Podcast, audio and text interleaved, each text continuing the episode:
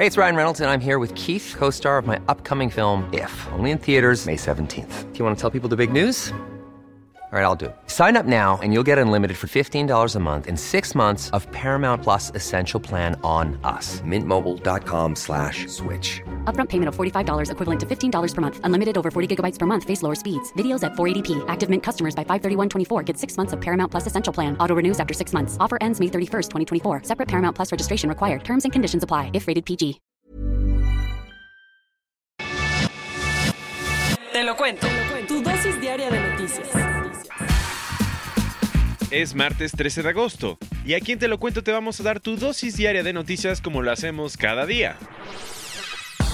¿Alguien dijo pánico? Después de la derrota de Mauricio Macri, el peso argentino perdió nada más el 30% de su valor. No, Argentina no tuvo el mejor inicio de semana pues los mercados financieros se desplomaron. Al parecer la victoria de Alberto Fernández en las elecciones primarias del domingo hizo que la economía reaccionara con pánico frente a la posibilidad de que el peronismo vuelva al poder. ¿Y cómo por? Acuérdate que Fernández eligió a Cristina Fernández de Kirchner, la ex primera dama y expresidenta del país, como compañera de fórmula. El problema es que en su momento las políticas económicas de Cristina y antes de su esposo Néstor complicaron mucho la situación para los argentinos. Entonces ayer, por medio a que esto vuelva a pasar, la moneda perdió cerca del 30% de su valor y las acciones de las empresas argentinas, en especial los bancos y las energéticas, cayeron en Wall Street.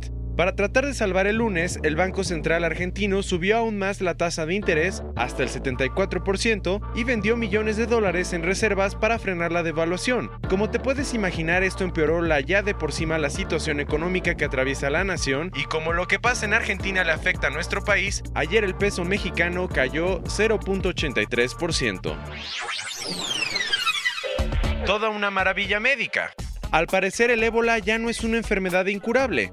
Un grupo de científicos que trata la epidemia de ébola en la República Democrática del Congo descubrió que dos anticuerpos que estaban probando para acabar con el brote reducen la tasa de mortalidad de los pacientes. Acuérdate que los expertos de todo el mundo están batallando para controlar la segunda ola de ébola más grande que ha infectado a unas 2.800 personas y por eso desarrollaron nuevos tratamientos. La sorpresa es que según la Organización Mundial de la Salud y el Instituto Nacional de Alergias y Enfermedades Infecciosas de Estados Unidos, dos anticuerpos de los nuevos medicamentos que son RGNEB3 y MAB114 lograron bloquear el virus en los enfermos, permitiendo que 90% de los pacientes puedan tratarse y queden completamente curados. Increíble. Para que sepas, las dos medicinas fueron parte de un ensayo de cuatro tratamientos que se aplicó a aproximadamente 700 pacientes desde noviembre. Y sí, los científicos creen que mientras más sepan de estos anticuerpos, más probabilidades tendrán de prevenir la enfermedad y de evitar que los brotes se conviertan en epidemias nacionales lo que en realidad quieren los jóvenes. Ayer 30 organizaciones de la sociedad civil dieron una conferencia para pedirle al gobierno que mejore uno de sus programas más famosos. Por si no sabías, desde que Andrés Manuel López Obrador llegó al poder, ha impulsado Jóvenes Construyendo el Futuro, un programa para vincular a jóvenes con empresas.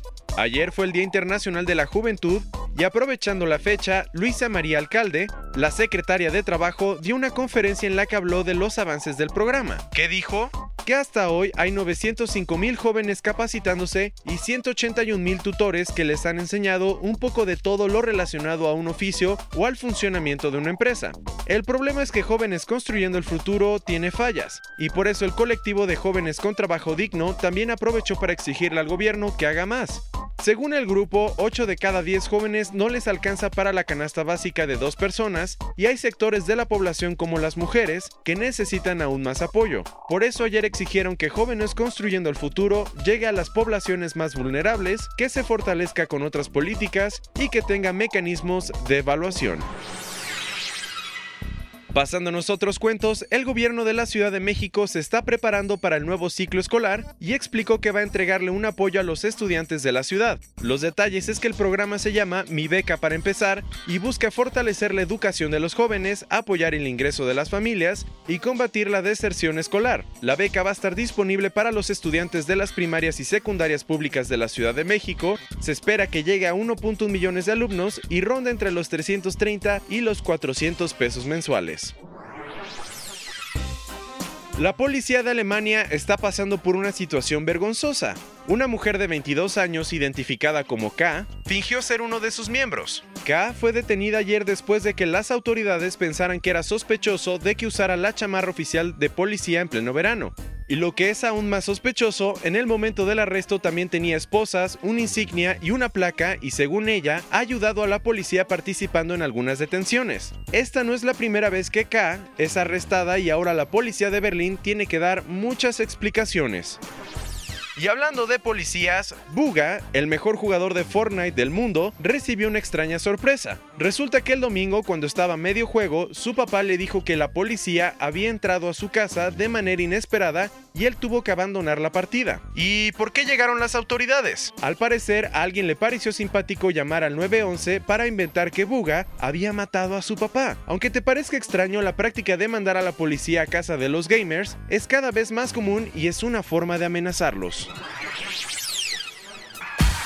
Cerrando las noticias del día de hoy, ¿sabes quién está listo para conquistar el mundo? Saudi Aramco. Ayer la petrolera estatal de Arabia Saudita publicó sus resultados de la mitad del año y dio mucho de qué hablar. Resulta que aunque ganó 11% menos que el primer semestre de 2018, llegó a junio con 46.938 millones de dólares. El anuncio es importante porque es la primera vez que la empresa hace pública esta información, confirmando que es la más rentable del mundo y que está lista para salir a la bolsa. Para que te des una idea de lo bien que está Aramco, Apple, la empresa cotizada más rentable del mundo, ganó 33% menos en el mismo periodo. ¡Boom! Esta fue tu dosis diaria de noticias con Te lo cuento. Yo soy Diego Estebanés, no olvides darle clic y escucharnos de nuevo mañana.